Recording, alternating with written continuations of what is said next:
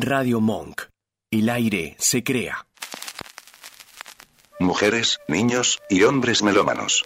Enderecen su antena rocobólica para sintonizar Perro Lunar. Rock and roll has got to go.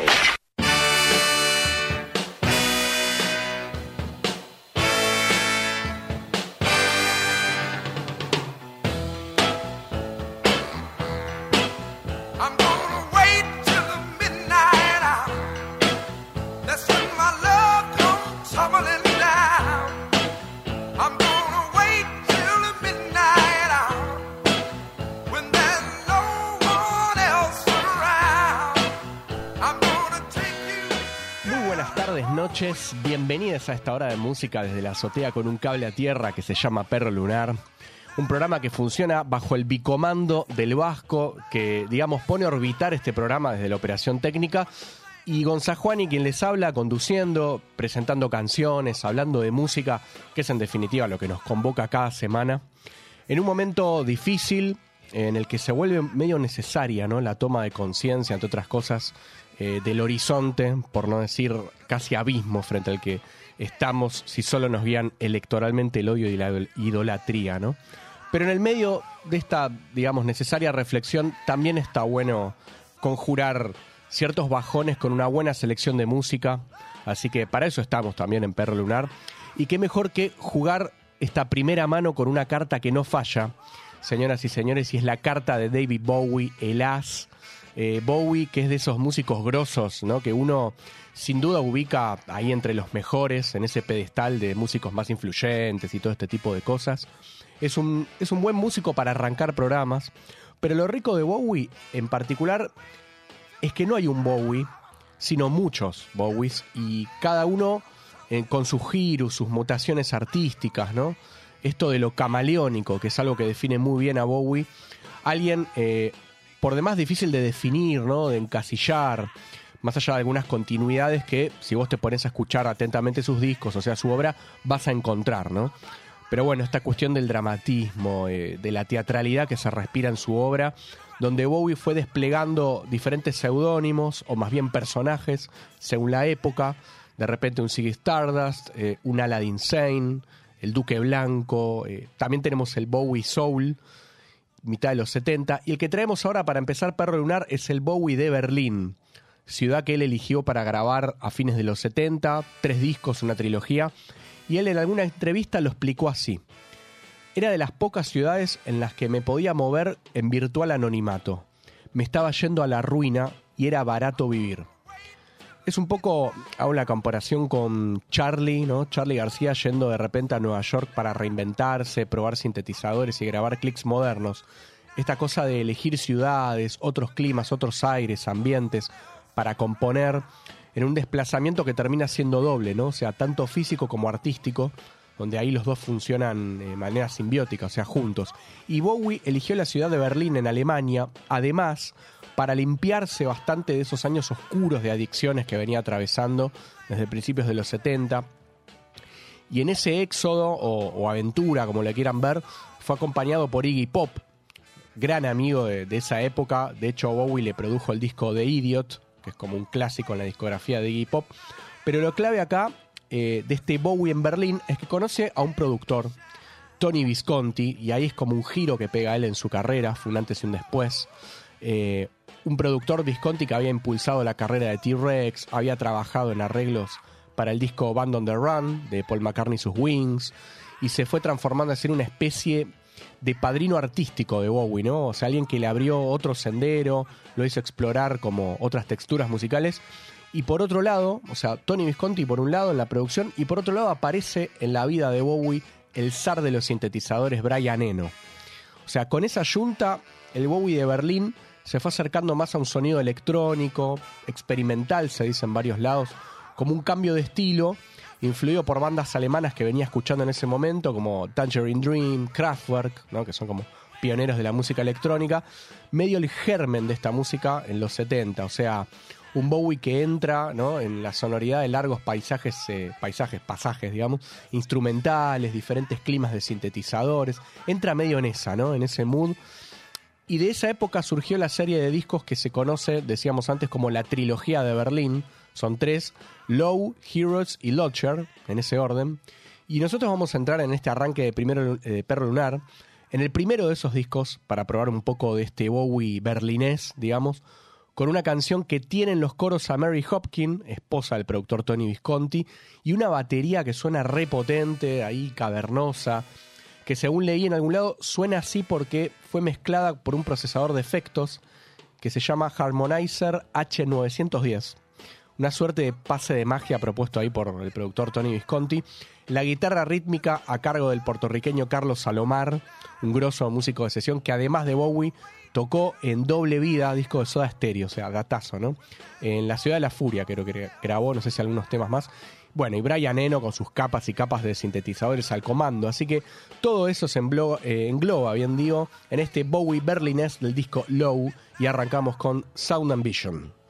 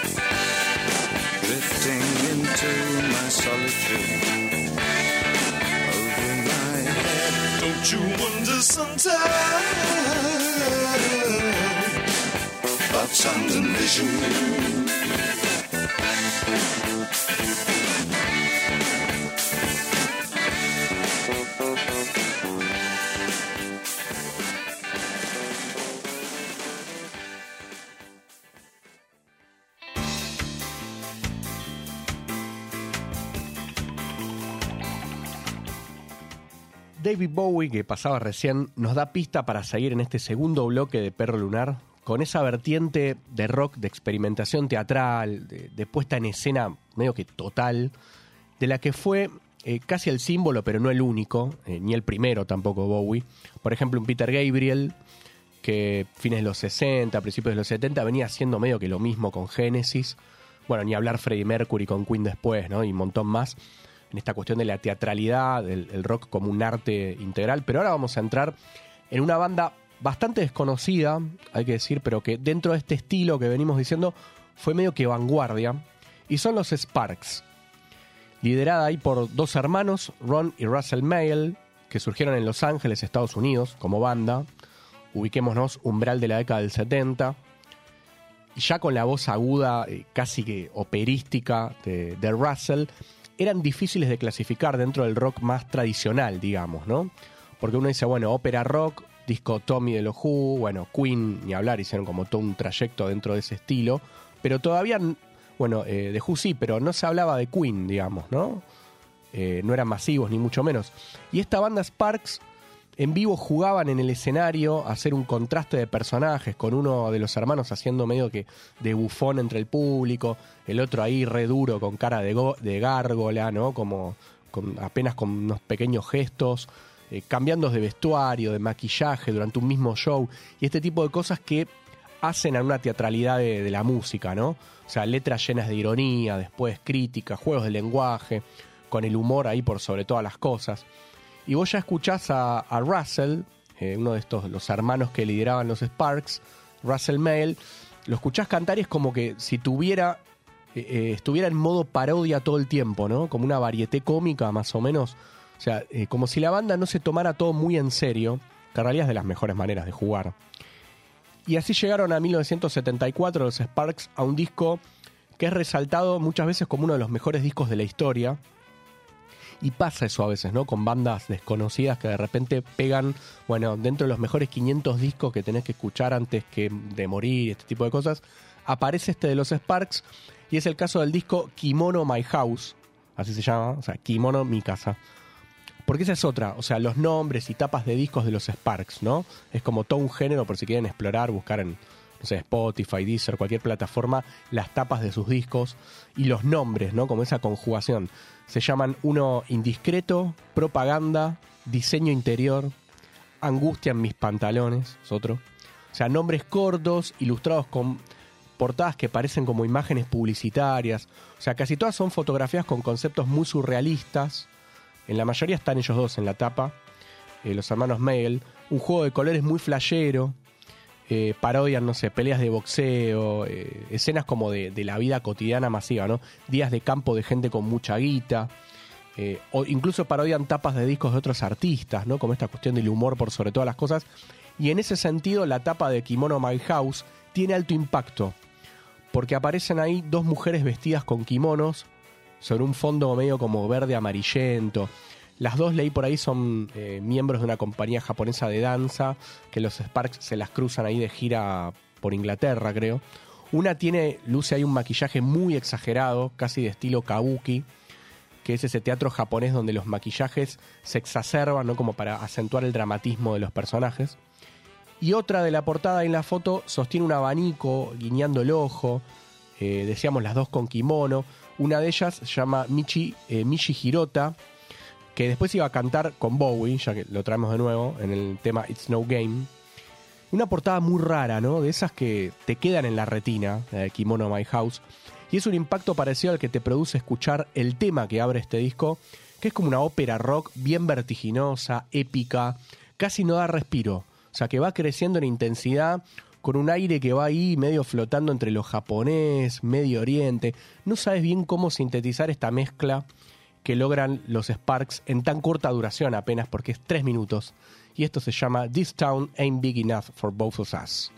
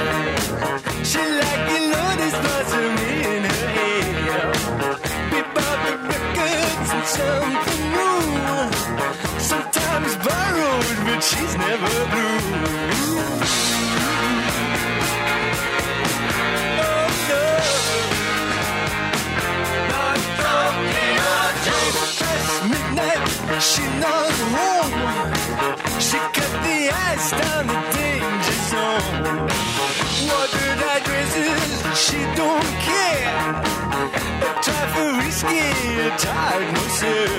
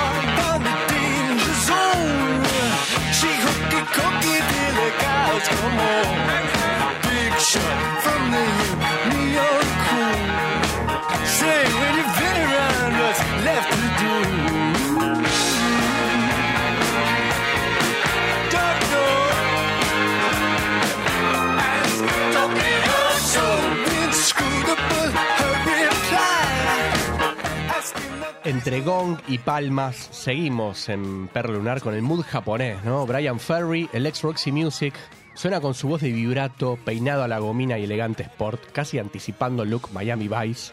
Esto es Tokio.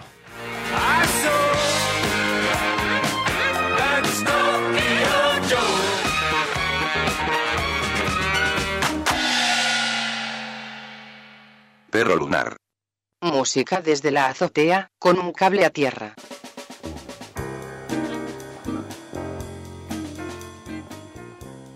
A principios de este mes, precisamente el 3 de agosto, se cumplieron 50 años de un disco enorme. De los tres mejores discos de Stevie Wonder para mi gusto, y hay medio que consenso en esto, que es Inner Visions, señoras y señores, Visiones del Interior, así.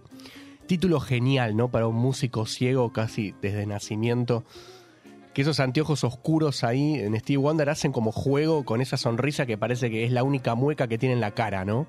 Es como una llama que no se apaga nunca, la sonrisa de Stevie Wonder. Vieron que siempre mira para arriba, ¿no? Cuando toca a los Ray Charles.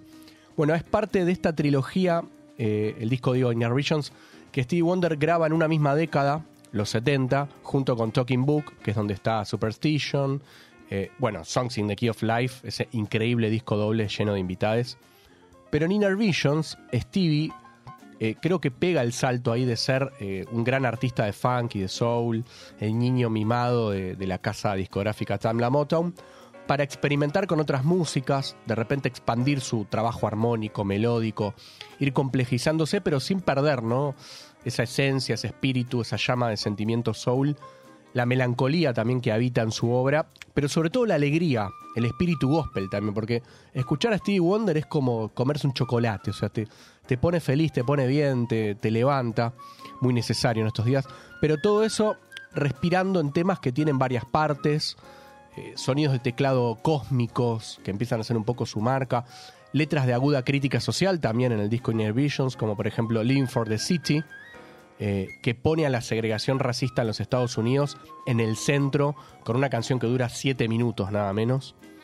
O, eh, por otro lado, la contagiosamente rítmica Higher Ground, que se iba a ser todavía más conocida cuando la década siguiente la grabaran como cover los Red Hot Chili Peppers. Y encima termina este disco con una especie ahí de, no sé, cha-cha-cha, de aires yaceros a plena maraca que se llama Don't You Worry About a Thing, no te preocupes por nada. O sea, salís a la calle terminando este disco a sonreírle a medio mundo. Y es un álbum que te deja eh, tipo clima Argentina campeón, ¿no? Por eso nos viene bien escucharlo. Y lo impresionante en ese sentido de, lo oscuro que es Inner Visions por momentos, porque es un disco que Stevie Wonder grabó poco después de sobrevivir de un accidente tremendo. Ahí es como la oscuridad que envuelve al disco más allá de, escucharlo. La historia es así, él venía en la parte de atrás de un auto que manejaba su primo, eh, mitad de los 70, ¿no? Porque va un poquito antes, porque este disco es 1973. Iban a dar un show a beneficio en una radio de la comunidad afroamericana. Stevie Wonder se quedó dormido escuchando con auriculares justamente la primera mezcla del disco Inner Visions para ver cómo había quedado, este tipo de cosas.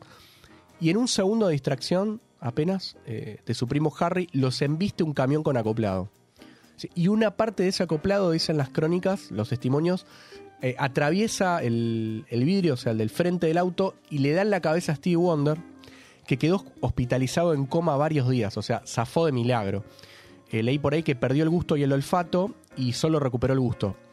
O sea, eh, me enteré hace muy poco que Stevie Wonder, además de ser ciego, no puede oler. Un milagro, digamos, ¿no? Que, que hizo que pudiera ver ese milagro, digo, la salida de este disco y, bueno, toda su obra posterior hasta llegar a nuestros días haciendo música. Bueno, Inner Visions tiene además sus baladas, eh, en las que Stevie era como, y es, una especie de artesano, un genio especial. Y ahí están, por ejemplo, la acústica Visions, que creo que es el segundo tema, y la que vamos a escuchar ahora en Perro Lunar, un conjuro de penas en el piano, con la voz de Stevie Wonder que va en su clásico ascenso tonal, ¿no? Y de intensidad que te pone verdaderamente la piel de pollo. Con ustedes, All is Fair in Love.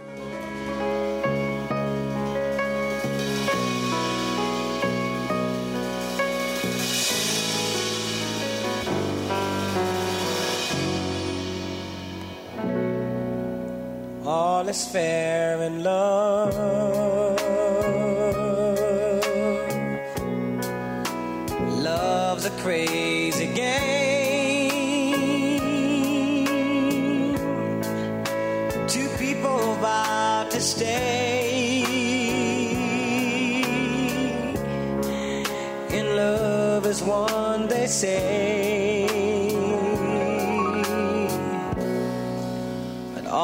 All has changed with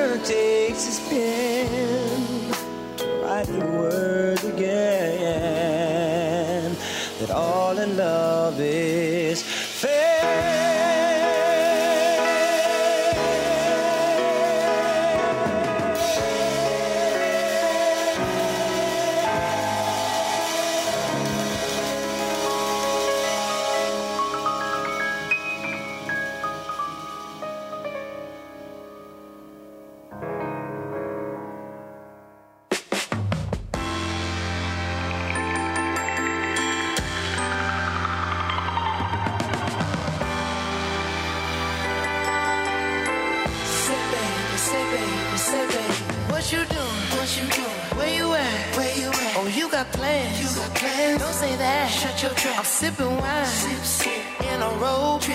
I look too good, look too good to be alone. My house clean, house clean. my pool warm, pool warm. just shake smooth like a newborn. We should be dancing, romancing in the east wing and the west wing of this mansion. What's happening?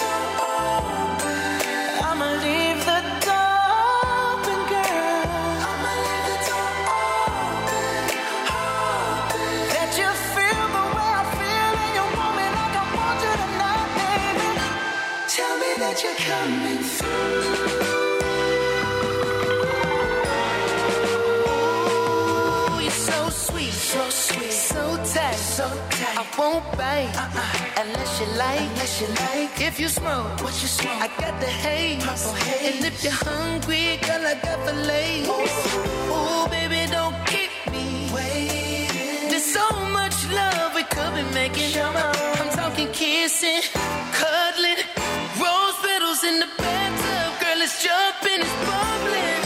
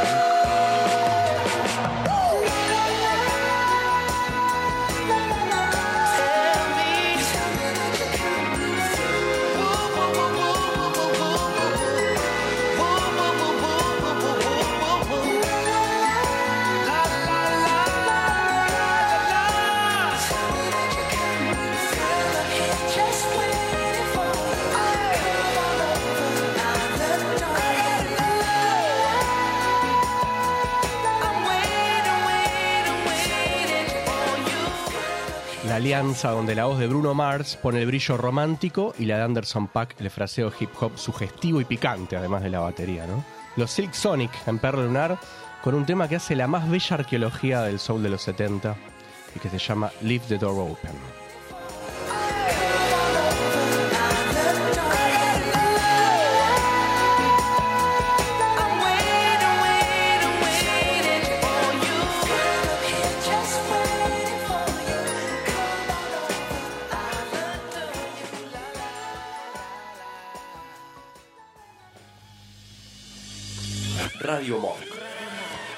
Radio Monk. Radio Monk. Radio Monk. La radio que escuchaba Telonius mientras tomaba la sopa.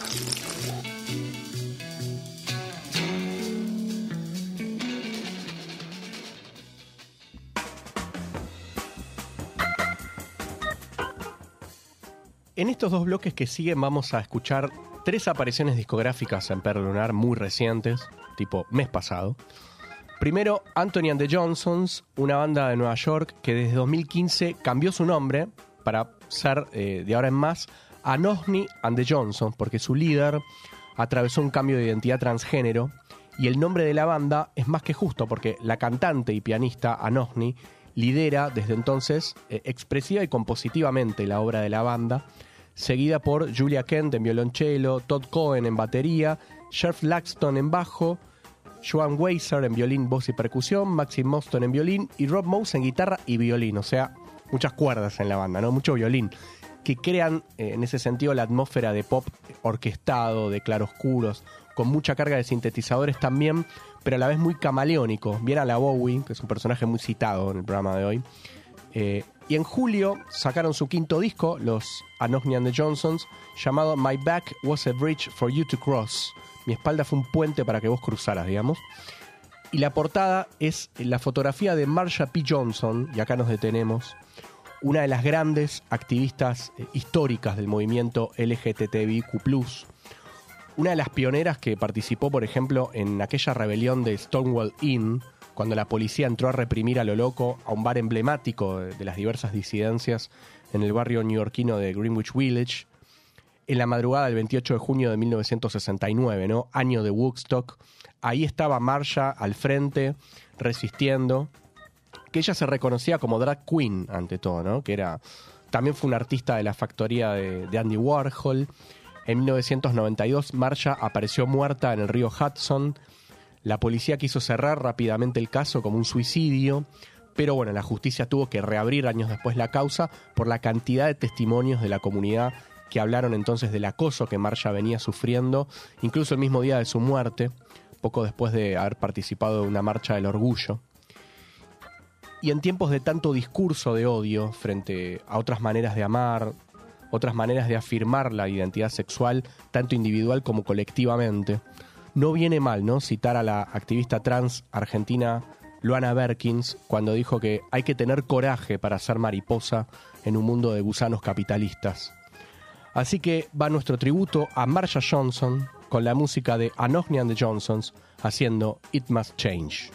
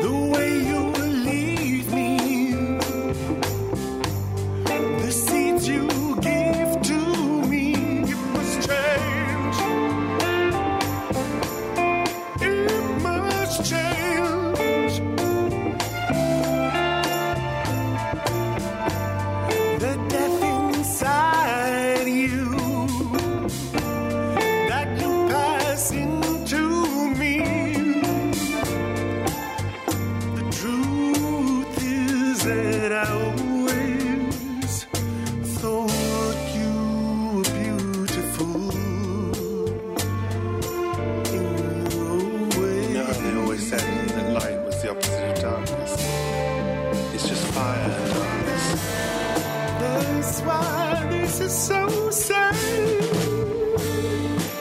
That's why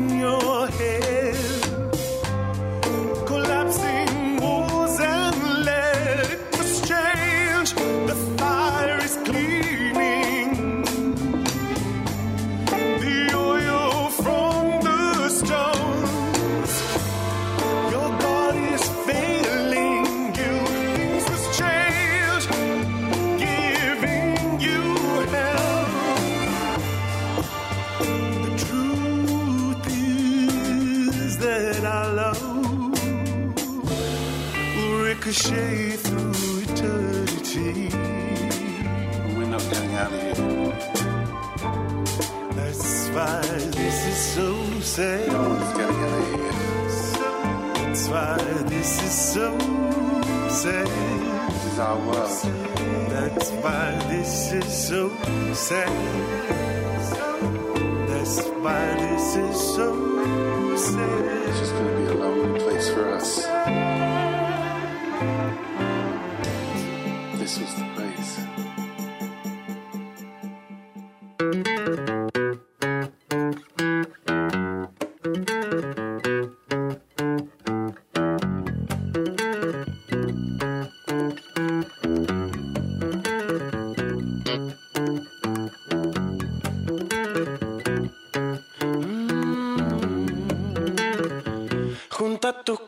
början.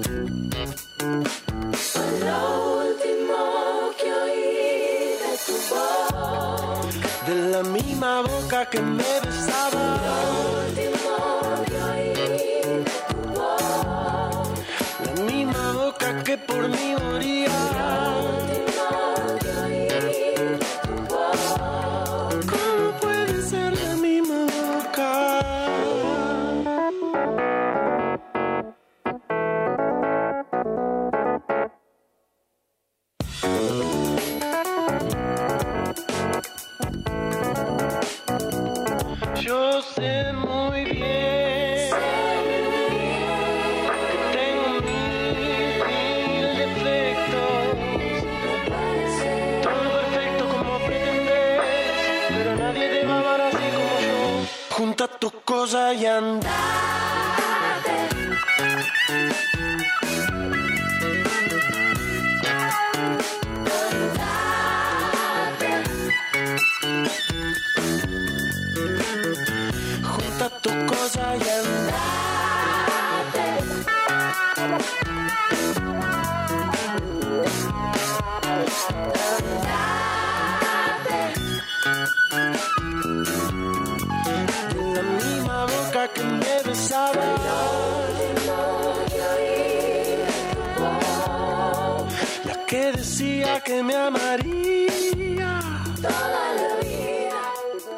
Esta envoltura hip hopera coral para la caída de la tarde es cortesía de los argentinos Nafta. En su segundo disco que salió hace una semana nomás, se llama Nafta 2. Lo que suena en Perro Lunar es Andate.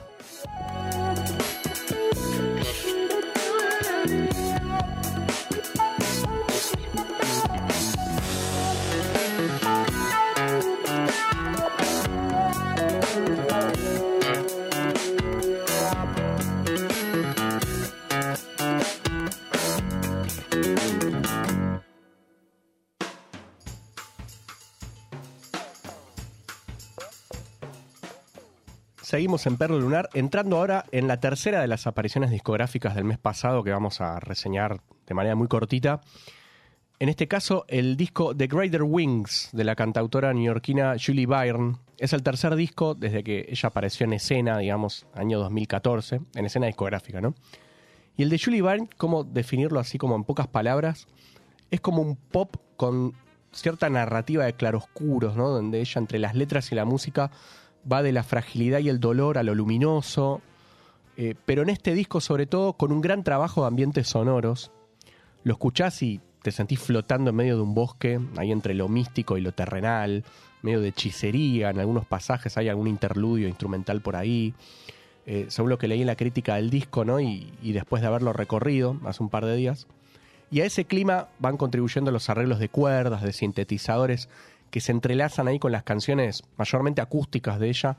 Esa sonoridad que, que se mueve entre el pop y el folk, es un poco lo que la define, que habita en este disco que Julie Byrne tardó tres años en grabar, cuarentena mediante, del que vamos a escuchar su primera canción, la que le da título, con ustedes Julie Byrne haciendo The Greater Wings.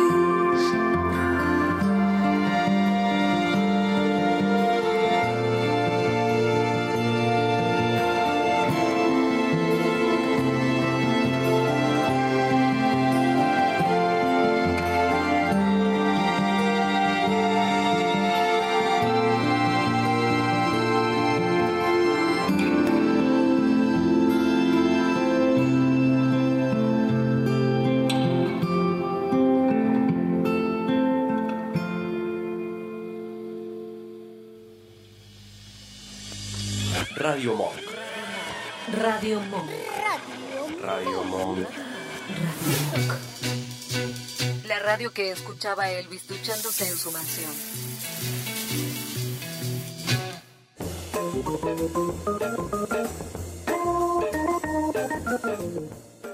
Entramos en la noche y en los últimos 10 minutos de este perro lunar, Curtis Harding va ahora a sonar por primera vez en el programa, de Michigan, Estados Unidos, casi frontera con Canadá, cuarenta y pico.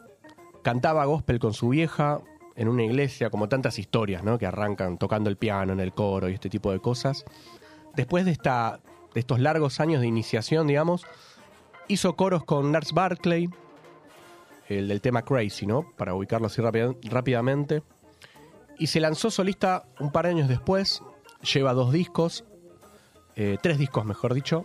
El del medio, el segundo, se llama Face Your Fear, con arreglos entre orquestales, bien cósmicos, un poco herencia Stevie Wonderiana.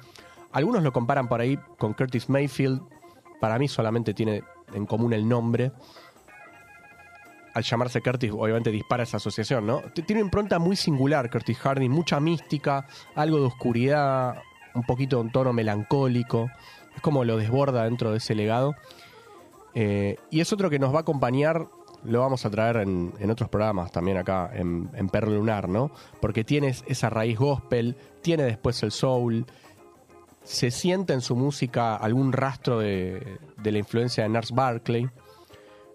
Y en 2014 saca Soul Power, un poco para ver los títulos, ¿no? O sea, así de optimista arranca, eh, digamos, eh, Poder Soul, primer disco, después Face Your, eh, Fear, bien digo, Enfrenta tu miedo, una gran lección psicoanalítica, digamos. Bueno, para quien no conozca la música de Curtis Harding, lo vamos a poner ahora en órbita. Nos va a introducir con este tema bien a galope que se llama On and On.